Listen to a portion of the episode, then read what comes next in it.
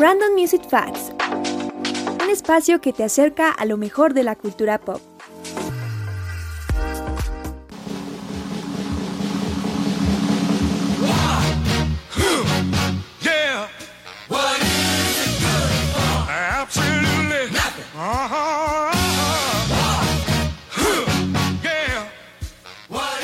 Hola a todos, bienvenidos a este nuevo episodio de Random Music Facts.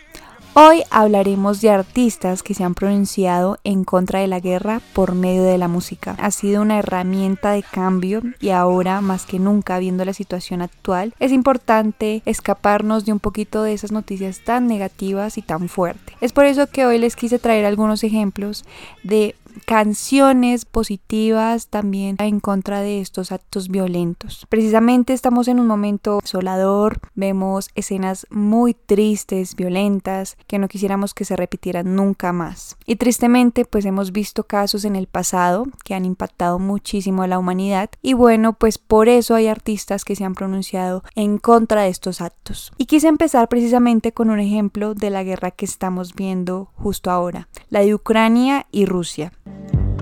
When strangers are coming, they come to your house. They kill you all and say we're not guilty, not guilty.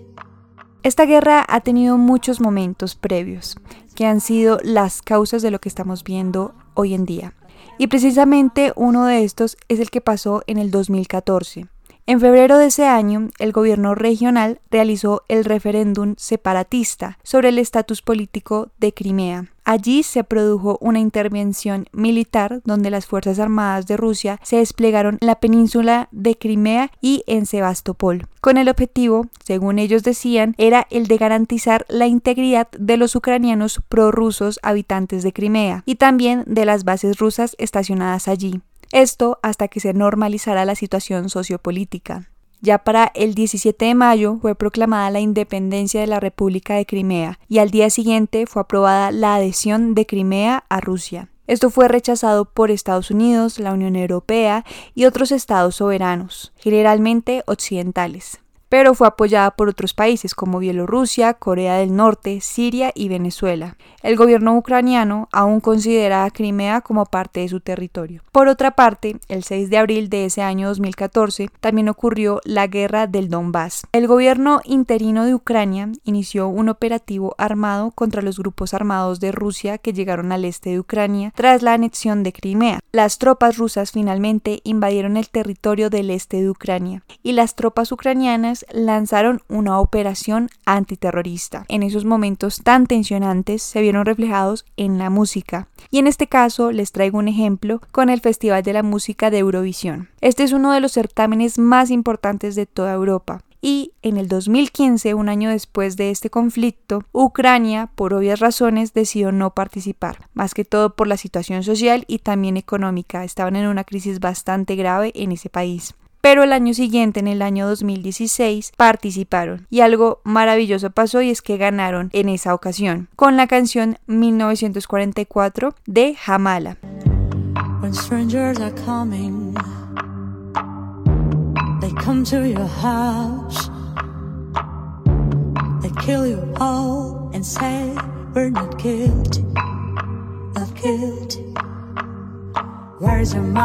they? Humanity cries, you think you are God, but everyone dies. Don't swallow my soul. Esta canción habla de las deportaciones masivas que los tártaros sufrieron en el tiempo del estalinismo. Es decir, era recordar lo que ya había pasado en la historia de Ucrania y verlo ahora reflejado en el presente de ese entonces, del 2014. Pero hubo una canción muy importante después de esta. Esta se lanzó en el 2018 en el certamen de Eurovisión Junior. La canción se llama Say Love y la interpreta una niña llamada Darina Krasnovetska.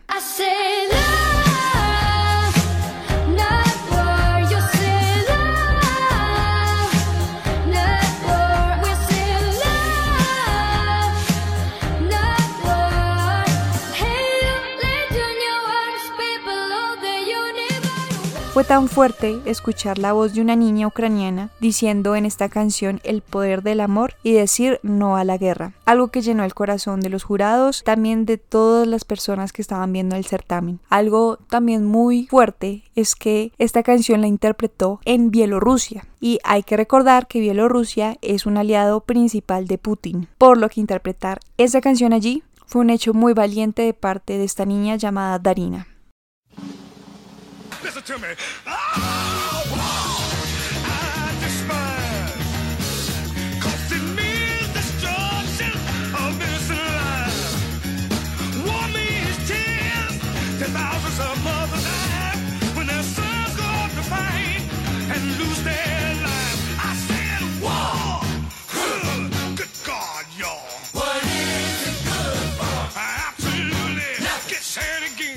Ahora les quiero hablar de un ejemplo de otra canción un poco más del pasado se llama War. Es una melodía de soul y fue escrita por Norman Whitfield y Barrett Strong. Esto para el sello del Mountain en 1969. Esta canción se creó como forma de protesta en contra de la guerra de Vietnam y los integrantes de la agrupación Temptation fueron quienes cantaron originalmente esta canción. Pero se dice que la discográfica Mountain empezó a recibir pedidos repetitivos para lanzar War como sencillo y es ahí cuando Norman Whitfield volvió a grabar la canción pero esta vez con otra persona, con Edwin Starr.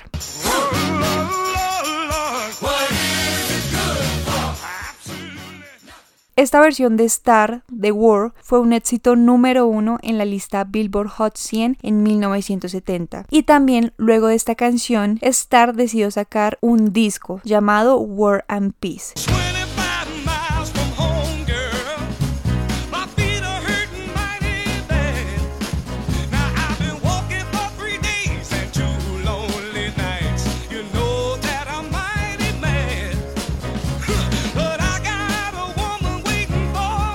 Y de hecho fue un éxito en la carrera de este artista. También es una de las canciones de protesta más populares jamás registradas.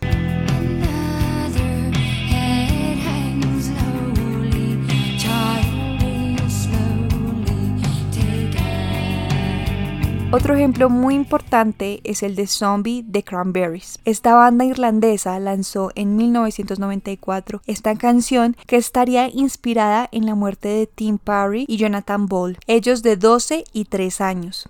Estos niños fueron las víctimas mortales de un estallido de una bomba del grupo armado Ejército Republicano Irlandés IRA. Esto el 20 de marzo de 1993 en Warrington, Inglaterra. Esta bomba también dejó a decenas de personas heridas. Como dice la BBC, el IRA fue la principal organización armada católica republicana en Irlanda del Norte, que durante las décadas utilizó la violencia para lograr que este territorio dejara de formar parte del Reino Unido y se incorporara a la República de Irlanda. La canción Zombie hace el resumen de esa violencia tan fuerte que ha vivido esa población particularmente en los años 70 y en los 80. Esta canción también refleja los enfrentamientos entre las tropas británicas desplegadas en todo el territorio y también la de los nacionalistas irlandeses. La canción dice,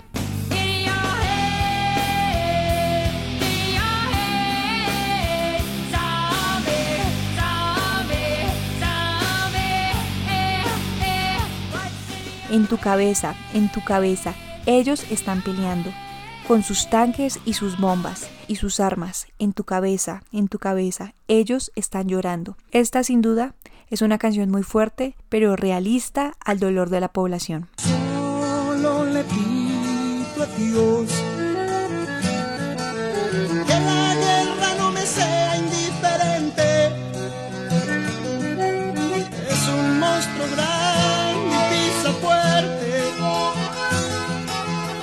la pobre de la gente.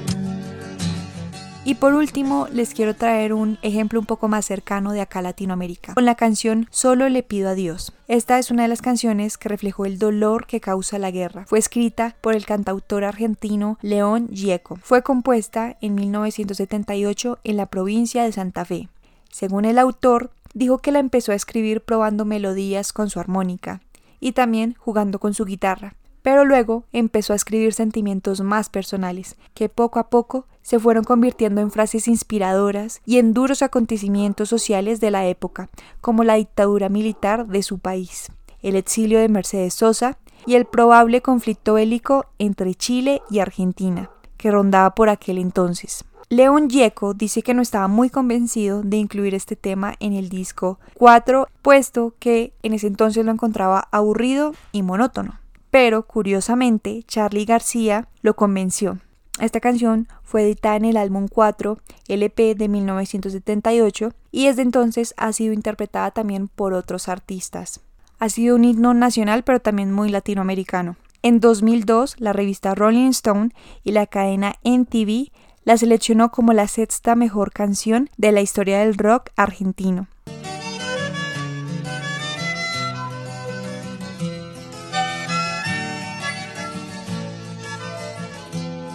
Como ven, las canciones son un ejemplo de protesta, pero también de visibilización de momentos tan fuertes como la violencia y la guerra.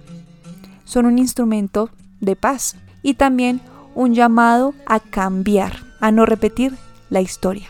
Les agradezco muchísimo por escuchar este capítulo y espero encontremos pronto un mundo en paz. Bye bye. Si un traidor puede más que unos cuantos, esos cuantos no lo olviden fácilmente